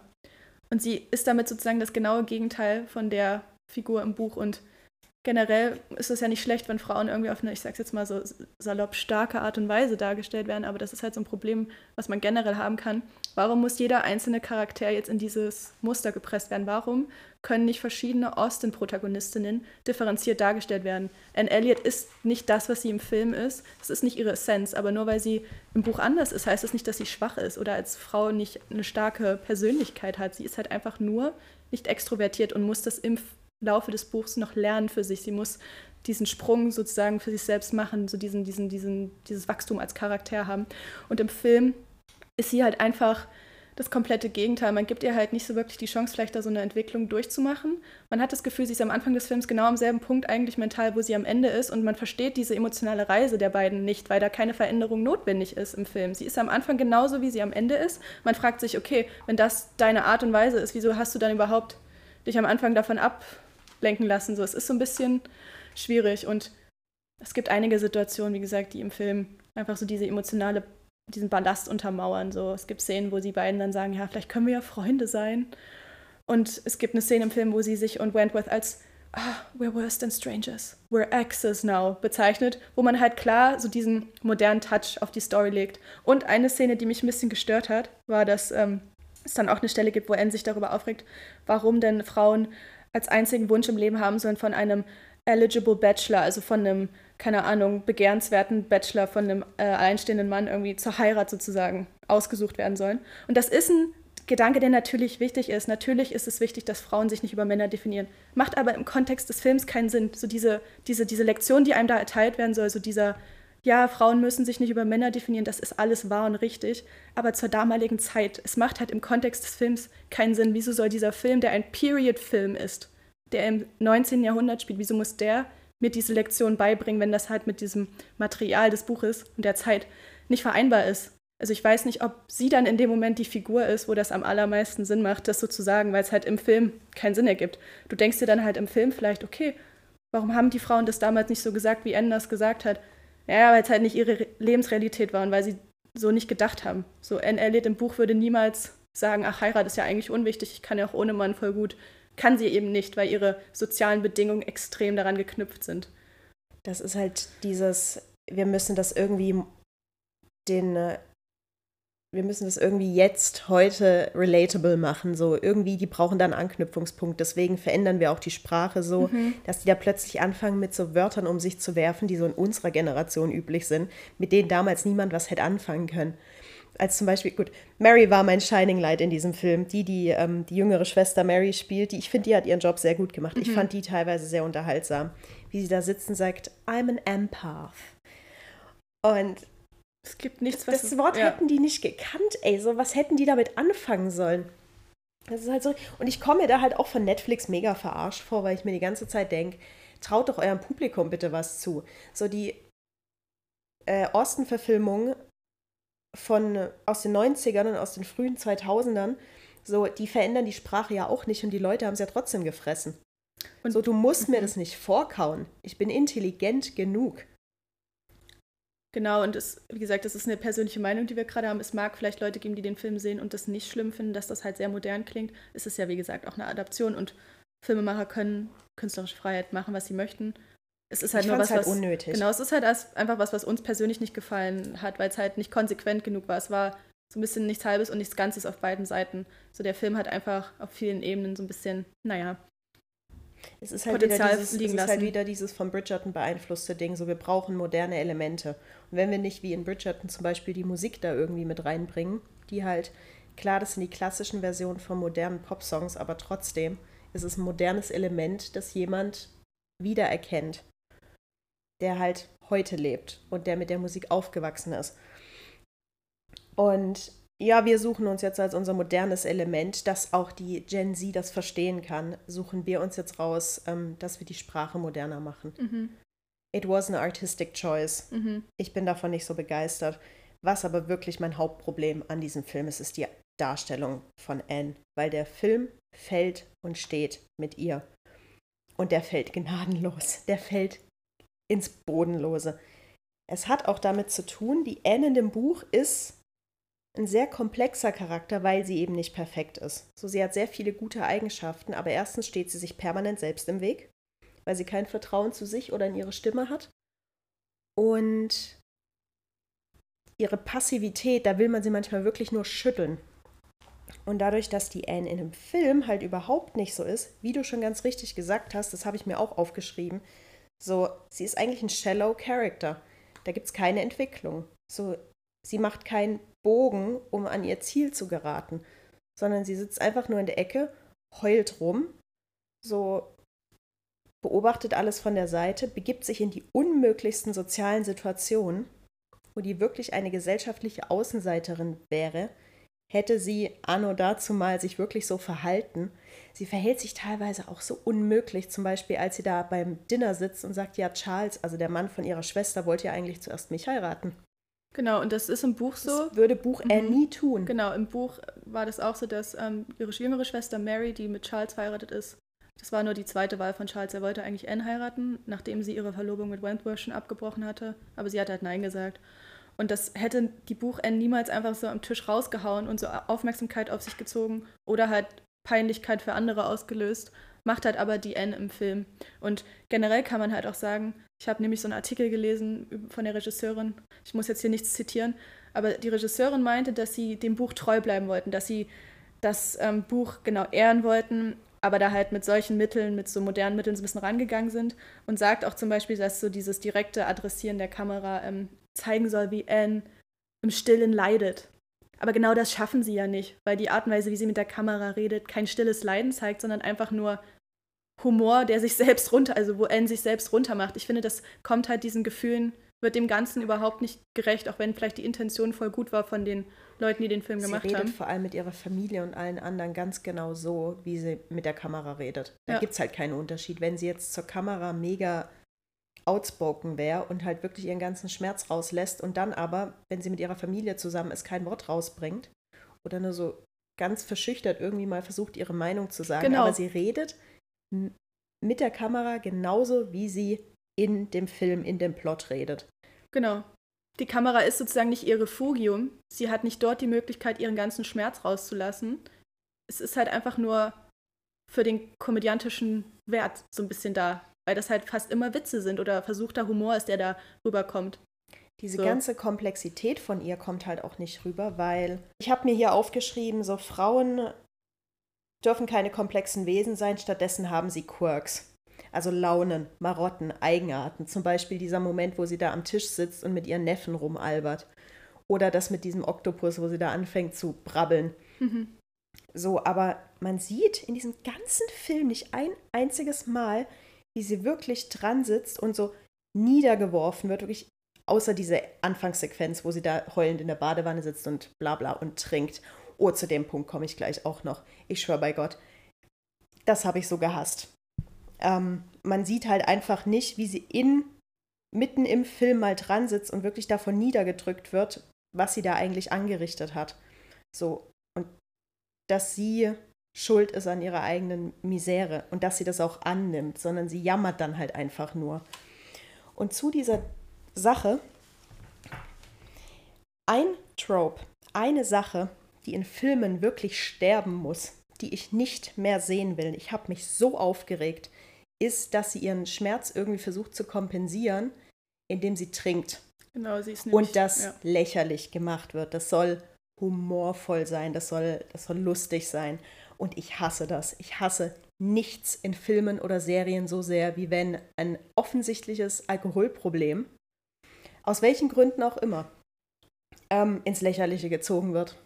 Das hat bei mir persönliche Gründe, auf die ich nicht eingehen werde, weil es niemandem was angeht. Aber Alkoholismus ist nicht witzig. Im Gegenteil. Das ist was, was ich niemandem da draußen wünsche, jemals bei jemandem, der euch am Herzen liegt und den ihr liebt, beobachten zu müssen. Und ich bin so sauer geworden, weil es wird wirklich einfach nur als so ein humoristisches Ding benutzt. Und ich habe nicht ein einziges Mal gelacht. Sagen wir es mal so. ja. Okay. Sorry, aber das musste raus. Das hat mich, das hat mich wirklich wütend gemacht. So, und eine allerletzte Sache, die mir noch gerade einfällt, zu, was auch immer kritisiert wurde an der Darstellung mit Dakota Johnson, ist halt, also diese Darstellung von Anne Elliot, so, dass sie halt sozusagen ihre Blütezeit hinter sich gelassen hat, was ja auch im Buch ist, dass sie nicht mehr hübsch, nicht mehr begehrenswert ist. Das ist was, was in der Zeit mit Sicherheit definitiv so dieses sexistische Gedankengut gegenüber Frauen war. Kann ich mir sehr gut vorstellen. Ich meine, Gedankengut ist ja heute auch noch von Sexismus durchzogen, aber ähm, im Film wird da Anne Elliot ja von Dakota Johnson, wie gesagt, gespielt und es gab Kritiken, die meinten, dass sie zu hübsch wäre, weil das so ein bisschen diese, diese, diese Gewöhnlichkeit vom Aussehen her von Anne Elliot angeblich so ein bisschen ähm, sozusagen dadurch zunichte macht, weil Dakota Johnson von vielen als zu attraktiv gesehen wird. Ich finde, das ist halt sehr schwer zu, darüber zu diskutieren. Aussehen liegt halt sehr im Auge des Betrachters und ich würde jetzt nicht sagen wollen, dass Dakota Johnson zu hübsch ist, um Anne Elliot zu spielen, weil das halt meinen müsste oder bedeuten würde, dass man jemand anderen hätte casten müssen, der hässlich genug ist, um Anne Elliot zu sein. Und das finde ich eine extrem schwierige Frage. Deswegen wollte ich da jetzt nicht so sehr drauf eingehen, weil ich das, wie gesagt, schwierig zu diskutieren finde. Sarah hat gleich noch einen Gedanken. Aber nur, dass das mal gesagt wurde, das war was, was auch im Diskurs war, so ihr Aussehen halt. Aber wie gesagt, das ist für mich sehr, sehr dünnes Eis und da würde ich ungern jetzt sagen, naja, man hätte ja den und den casten können, die wären nämlich gewöhnlich genug vom Aussehen her, um Anne Elliot zu gerecht zu, ge also gerecht zu werden. Also ich finde das ein bisschen schwierig. Vielleicht hat einer von euch da was zu sagen, aber ich will da jetzt niemandem auf den Schlips treten auch. Vor allem im Hinblick darauf, dass, ähm, was du vorhin noch gemeint hast, dass ein Kritikpunkt an der 1995er Verfilmung Ja. von Persuasion, äh, wo Kieran Hinz ähm, Wentworth spielt, übrigens, ähm, dass ein Kritikpunkt war, dass die Hauptdarstellerin zu hässlich ist. Genau, das hatte ich nämlich. Man kann es nicht richtig machen als Frau. Du kannst es nicht fucking richtig machen, egal ob es 1814 oder heute ist. So, you can't do it right. genau. Naja, Das ist halt so dieses zweischneidige Schwert. So entweder ist sie zu hübsch, weil die Figur ist ja eigentlich als sehr normal, gewöhnlich aussehend beschrieben. Dann gibt es eine, die halt tatsächlich auch um Gottes Willen nicht unattraktiv ist, aber die Frau wurde halt von den Kritiken als nicht, irgendwie wahrscheinlich nicht attraktiv genug bezeichnet. Und das zeigt halt dann dieses Problem Film, Kommerz, Hollywood, große Studios. Du fängst ja auch Leute und Zuschauer, indem sie sich vielleicht irgendwie, indem da Leute auf der Leinwand sind, die sie attraktiv finden oder die konventionell als attraktiv empfunden werden. Das heißt, was machst du jetzt? Und das ist halt so eine unmögliche Aufgabe zu lösen, habe ich so das Gefühl, zumindest, keine Ahnung, auch heute, also ist schwierig da halt zu sagen, was jetzt richtig ist und was nicht, aber nur um das mal angesprochen zu haben, also ganz schwieriges, ganz dünnes Eis, meiner Meinung nach. Genau. Egal wie ihr aussieht, ihr seid genug. Ja, ich dachte, ich bringe dich jetzt mal wieder ein bisschen in, ins Gespräch mit rein, weil wir jetzt wirklich Ja, wir haben dich gerade so ein bisschen, es tut Nee, uns leid. rausgedrängt haben. Was war denn deine Meinung zum Film? Da will ich gar nicht so viel wiederholen. Also, ich muss zugeben, für mich war es das erste Mal, dass ich ein Drama in der Form geschaut So habe. So ein bisschen. Rom-Com war es nicht, aber so eine Es soll ja ein Period-Drama sein. Ja, das ist ja die Kategorie Period-Drama. Romantik, Unterhaltung. Das ist jetzt kein Film, der so in meiner Watchlist eigentlich auftaucht. Deswegen auch mal schön, sich mit anderen Filmen auseinanderzusetzen. Das Gucken hat Spaß gemacht, weil der Film von den Kostümen, von der Musik, vom Setting sehr schön aussah. Also der war sehr immersiv. Mhm. Aber sobald man dann angefangen hat zuzuhören, da hat man irgendwie gemerkt, okay, das ist, da ist jetzt sehr viel künstlerische Freiheit verglichen mit dem Buch. Und das ist ja auch kein Problem. Aber man hatte schnell das Gefühl, die erzählen eine andere Geschichte, die aber den gleichen Titel trägt. Mit der, mit der Schauspielerin, dass sie zu hübsch ist oder, oder auch nicht. Viele gehen ja heute auch noch ins Kino, weil die denken, ah, Person XY spielt da mit. Ach, gucke ich mir den an Mhm. ich meine, das ist ja auch ein Job, ne? Schauspieler leben ja von ihrem Ruf, von ihrem Prestige. Von ihrem Namen, ja. Genau, dass sie das einfach tun. Ihr würdet ja jetzt auch. Sie führt ja auch im Endeffekt nur das Drehbuch aus. So. Ja. Und Dakota Johnson ist eine großartige Schauspielerin. Also in dem Film, okay. Aber ansonsten, also ich habe auch andere. Filme von ihr gesehen. Wo spielt, wie heißt es, Suspiria? Spielt sie ja auch mit. Da ist sie richtig gut drin. Da hat sie zwar, glaube ich, eine kleinere Rolle, aber da erinnere ich mich noch an Mhm. sie. Die war auch das Einzige, was diese unerträglichen Fifty Shades-Filme irgendwie gehalten hat. Die wären an allen Ecken und Enden auseinandergefallen, wenn die nicht in der Mitte gestanden hätte. Okay. Ich habe auf Grundlage des Films jetzt noch Lust, das Buch zu Ende zu lesen. Das werde ich auf jeden Fall machen. Vielleicht habe ich dann auch noch eine stärkere Meinung zum Film, aber ich schließe mich euren Punkten da auch mit an. Ich glaube, weil du Kostüme vorhin gesagt hattest, ich hatte ein Video-Essay geschaut von einer ähm, Creatorin auf YouTube, die ich sehr gern mag. Mina Lee heißt die. Ich glaube, wir können auch ihr Mm, Video mhm. verlinken in den Ressourcen dann. Ich habe es mir auf jeden Fall aufgeschrieben. Ja. Und die ist, glaube ich, die hat so ein Kostüm- oder Fashion-Background und macht aber auch Pop-Culture-Videos. Und sie meinte tatsächlich, dass sie nicht so überzeugt war von den Kostümen, einfach weil bei Anne Elliot tatsächlich manchmal so ein paar moderne Elemente in den Kostümen drin waren. Zum Beispiel, dass sie eine Art von Shirt oder Bluse anhatte, die so ein bisschen männlich konnotiert waren und auch manchmal ein bisschen modern aussah. Also es war auch so ein bisschen anachronistisch. Und da ist sie so ein bisschen rausgestochen, wenn ich das richtig verstanden habe, um ihr so ein bisschen diesen, wahrscheinlich so ein bisschen so, so unterschwellig, so diesen etwas moderneren, Ja, sie ist ihrer Zeit voraus. sie ist ihrer Zeit voraus, Vibe zu geben. Und es macht halt auch, wie gesagt, im Kontext des Buchs keinen Sinn. Warum? Anne Elliot sticht halt nicht heraus, weil sie vielleicht moderner denkt als die anderen. Sie ist intelligenter und einfühlsamer als die Leute um sie herum größtenteils, vor allem ihre Familie. Aber sie ist nicht unbedingt moderner deswegen. Und das ist halt auch so ein Detail, da kann man sich. Ja, es ist halt der Charakter von Anne Elliot komplett verfehlt. Genau, ja. Also ja. Vielleicht war es doch da bewusst das Ziel von den ähm, Filmschaffenden, sie more relatable zu machen. Klar, für die heutige äh, Zielgruppe optisch. zu machen, genau sagen, ah, that's so me. Ähm, weil es gab ja ein paar Punkte, die, ihr gebrochenes Herz, die Gedanken, die sie sich macht. Kann ich mit ihm reden? Wie kann ich mit ihm reden? Nein, dieses, dieses, diese Gefühl, Gefühlswelt, die, da bestehen ja Parallelen zu heutigen Gefühlswelten. Also der Mensch hat sich ja nicht groß verändert, das Umfeld ändert sich. Ähm, aber Emotionen, Regungen und natürlich soziale Kontexte spielen eine große Rolle. Ähm, aber ich denke, das war einfach dieses Brückenbauen. Wie schaffen wir dieses alte Buch die heutige Zeit zu integrieren? Dann aber natürlich der Konflikt. Es ist ein, ähm, wie hast du es genannt? P Area Period Piece? Drama. ja, Period auch, Drama. Kannst du auch so nennen. Ähm, paar Sachen passen, paar Sachen nicht. Äh, vielleicht ist das Schuh eine Nummer zu groß, aber die Schnürsenkel sind eng, eng angezogen. Ich bin einfach der Meinung, wenn Netflix tatsächlich Jane Austen Roman hätte verfilmen wollen mit der Art von Protagonistin und nicht die drei Millionste stolzen Vorurteil-Verfilmung draus machen will, hätten sie sich mal die anderen Bücher durchgucken sollen oder irgendeinen bös unterbezahlten Praktikanten dazu verdonnern sollen. Weil es gibt nämlich andere Protagonistinnen im Jane Austen-Universum, die dafür viel besser in Frage gekommen wären. Unter anderem, was mein zweitliebstes Austen-Buch ist, ähm, aus Northanger Abbey, Catherine Morland. Die ein sehr junges Mädchen ist, die sehr naiv ist und eine blühende Fantasie hat und halt anfängt, sich so in ihre Fantasien zu sehr reinzusteigern ab einem gewissen Punkt. Das hätte halt perfekt auch mit diesem Fourth Wall Breaking gepasst. Und man hätte da so eine ganz, also so eine relativ lustige Komödie draus machen können, die sich auch so ein bisschen so, wo man als moderne Person, die wie ich in meiner Jugend gerne Fanfictions gelesen hat, auch wiederfinden kann. Das hätte einfach einen besseren Match gegeben, aber Anne Elliot war nicht das Buch, also Persuasion war nicht das Buch, das die hätten verfilmen sollen. Und dabei bleibe ich. Genau, und ich glaube, was das halt auch gut abrundet, so ist, dass, ähm, wie du es auch gesagt hast, sich andere Verfilmungen oder diese andere Protagonisten, andere Bücher, andere Vorlagen besser für anbieten. Ich habe auch irgendwo gelesen, dass die Leute, die das Drehbuch hierfür geschrieben haben, planen, andere Osten-Bücher auf die ähnliche Art und Weise zu adaptieren. Ein.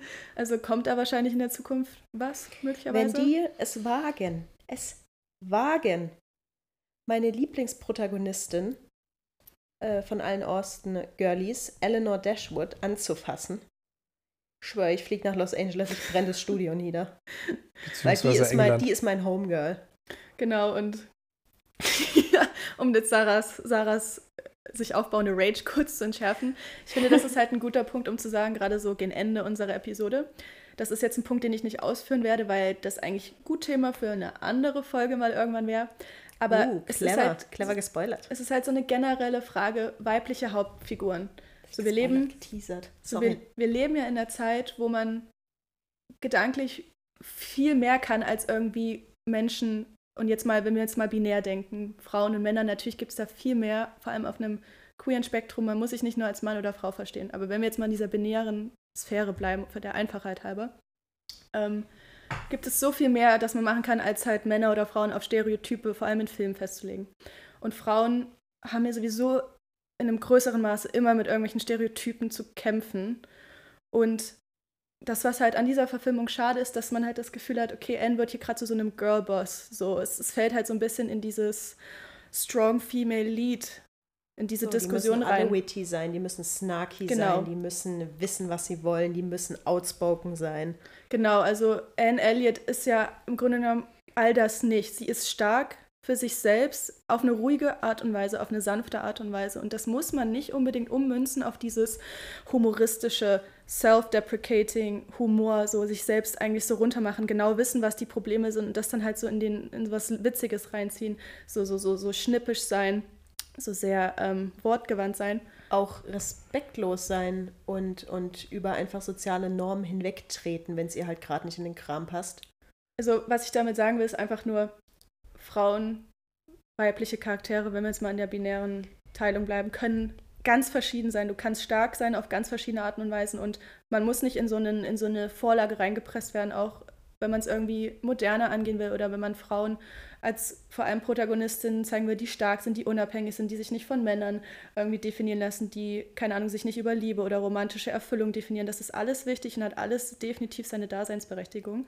Aber Frauen verdienen es halt auch, weibliche, weiblich gelesene Personen verdienen es auch, in ganz vielen Facetten gezeigt zu werden, auch in schwachen Momenten. Du kannst ein starker Protagonisten sein, ohne dass du laut und in Anführungszeichen eigentlich nur ähm, das, was ein Mann vielleicht stereotypisch ist, nur halt auf eine Frau umgemünzt sein. Also das musst du nicht. Und gerade bei Osten bietet es sich durch diese Vielzahl an Protagonisten und diese verschiedenen Charaktere, die die hat, also die sie da kreiert hat, bietet es sich halt an, jedem seine Plattform zu geben, also jeder dieser Frauen ihre Plattform zu geben und sie unterschiedlich darzustellen. Aber wenn man jetzt zum Beispiel vorhat, ganz viele Bücher zu adaptieren und dann nach einem ähnlichen Schema bei allen vorzugehen, kreiert man ja so eine Art Schablone, in die dann alle reinpassen müssen, obwohl sie nicht die gleichen Charaktere sind und es auch gar nicht verdient haben. Und Anne Elliot ist nicht weniger wert als eine Elizabeth Bennet oder eine, als eine Emma, nur weil sie halt 263, nee, 236 Seiten braucht, um dann endlich mal für sich wirklich da zu sein und für sich selber aufzustehen und dann zu sagen, ich möchte das, egal ob die Leute das jetzt scheiße finden oder nicht. Und das hat auch seine Daseinsberechtigung.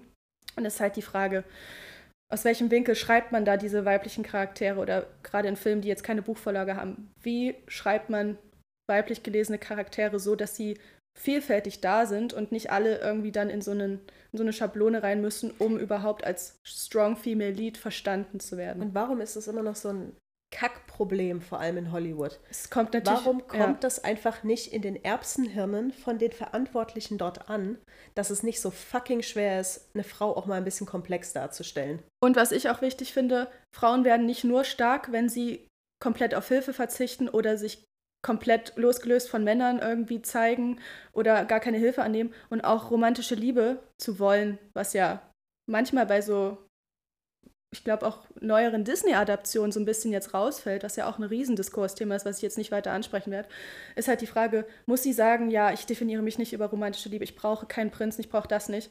Das ist ja nicht zwangsläufig ein Schwächemerkmal, dass man vielleicht nach einem Partner oder so sucht. Also es ist halt immer die Frage, da halt differenziert ranzugehen. Du kannst ganz verschieden stark sein. So, egal wie das jetzt für dich persönlich aussieht. Und das ist halt wichtig zu sagen. Und ich glaube, das war unser Empowerment Statement of the Week. Ja. Ja. Nee, ich stimme dir also- da bei allem vollkommen zu. Ich, wie gesagt, das war jetzt ein Und kleiner persönlicher. Rant. Ich, ich hasse diesen Film. Es sind, wie gesagt, nur nochmal unsere Meinung. Andere Leute sehen das vielleicht anders. Wir hoffen, wir haben jetzt niemandem irgendwie, wir sind jetzt niemandem auf den Schlips getreten. Seht es gern Doch. anders, aber ihr habt absolut Unrecht. Generiert Traffic. Ich habe als letzten Punkt wirklich geschrieben, das war alles nachdem der Brief kam. Ich hasse die Deliverance des Briefes. Please kill me now. Let it be over. Was ist dieses Lied am Ende? Gott sei Dank vorbei. Ich fand tatsächlich, dass der Film eine schöne Cinematografie hatte. Ja, und die Musik fand ich abgesehen von dem letzten auch gut. komischen Lied Ja, wirklich auch um jetzt schön. mal ganz am Ende was Positives zu sagen, ich fand optisch und auch, ja, also Die visuell und Farbpalette auch, war auch schön. Ähm, von der Musik her fand ich es gut. aber ich bin inzwischen halt wirklich empfindlich, wenn ich sehe, okay, da ist absolut Style da, aber da ist halt absolut keine Substance, Hm. um es zu unterstützen. Und dann bin ich wirklich raus. Da kannst du mir den sch- am schönsten geshooteten Film aller Zeiten vorsetzen und ich bin so, nee. Genau, und wenn ihr weiterhin in Zukunft Substance unterstützen wollt, dann ähm, bedanken wir uns hier an der Stelle fürs Hören. Wir wünschen euch eine schöne Zeit, ein schönes Wochenende, von egal, wo ihr uns hört, oder einen schönen Start in die Woche. Habt eine gute Woche, habt ein schönes Wochenende. Ich darf morgen neun Stunden arbeiten. Let's go! Yay!